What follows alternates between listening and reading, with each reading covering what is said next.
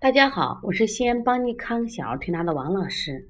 今天我想分享一个是一个妈妈问我的问题啊：扁桃体红一定是肺热引起的吗？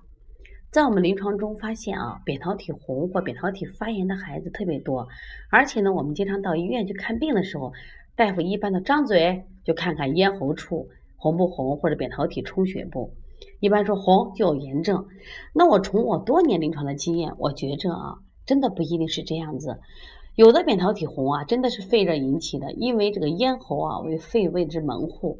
那么一有的小孩呢，因为确实肺阴不足引起的；有的孩子是为脾胃积热引起的啊，我们的肺热引起了扁桃体红肿，这都是一种现象，很常见。但我临床中发现还有一种小孩呢，就是过敏体质的孩子。